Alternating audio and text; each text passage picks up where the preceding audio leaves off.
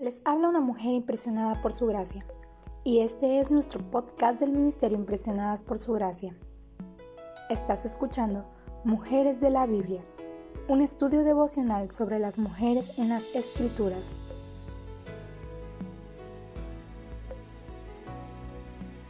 Hoy hablaremos de Juana y estudiaremos su historia.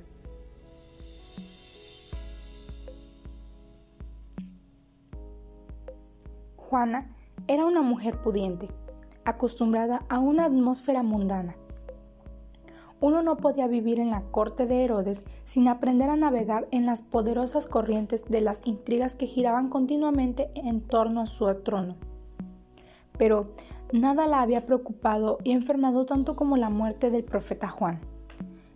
Ese hombre santo había sido asesinado por hablar la cruda verdad y su cabeza le había sido entregada a Herodías en una bandeja, como si fuera un tentador platillo para satisfacer su hambre de venganza. Qué triste se había puesto al ver a Jesús afligirse por el asesinato de su primo. La propia vida de Juana había sido tan cambiada por Cristo que tal vez ella esperaba poder influir sobre Herodes a su favor. Casada con Cusa, el administrador de las vastas propiedades de Herodes, estaba tan bien posicionada como para realizar dicha tarea. ¿Con cuánta atención podría haberla escuchado Herodes si ella le hubiera contado los detalles de su sanidad milagrosa? Pero luego de la muerte de Juan, Juana debe haberse preguntado qué pasaría con Jesús si alguna vez tuviera la desdicha de caer en las manos de Herodes. ¿Y qué sucedería con sus seguidores en ese caso? A pesar de que Juana pudo haber sido consciente de los crecientes riesgos de su fe que le demandaría, no existe ni la menor evidencia de que ella haya retrocedido ante ellos. A diferencia de Nicodemo, no hizo el más mínimo esfuerzo por ocultar su admiración por Jesús. Junto con otras mujeres, ella proveyó para sus necesidades de su propio bolsillo. Quizás sus donaciones hicieron las cosas un poco más fáciles para ese maestro que no tenía lugar en el que reclinar su cabeza. Todo lo que realmente sabemos acerca de Juana, además de su estatus de esposa de Cusa, es que Jesús la curó de algún padecimiento físico o espiritual, que ella pertenecía al grupo de mujeres que viajaba con Jesús y sus discípulos, que apoyaba su ministerio con sus propios bienes y que estuvo presente en el momento de la resurrección de Jesús junto a María, Magdalena y María la Madre de Santiago. Si su fe le costó mucho o poco, tanto en cuanto a su matrimonio como en la corte, es solo un asunto de especulación.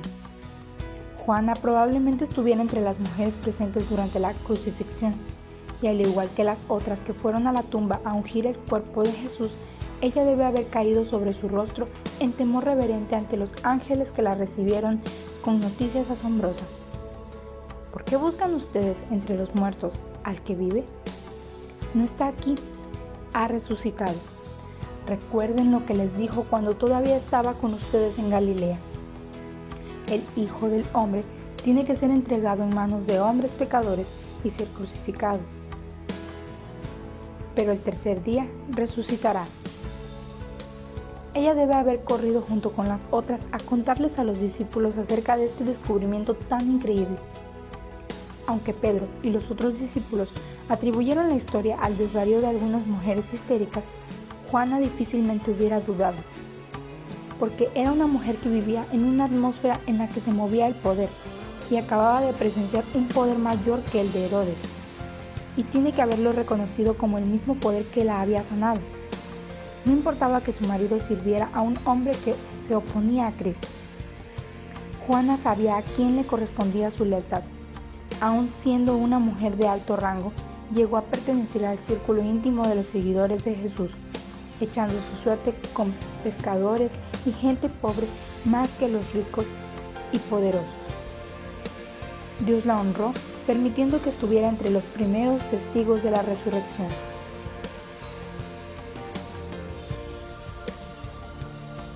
Nuestra oración es que el Dios de nuestro Señor Jesucristo, el Padre glorioso, te dé el espíritu de sabiduría y de revelación para que lo conozcas mejor y que asimismo sean iluminados los ojos de tu corazón para que sepas a qué esperanza Él te ha llamado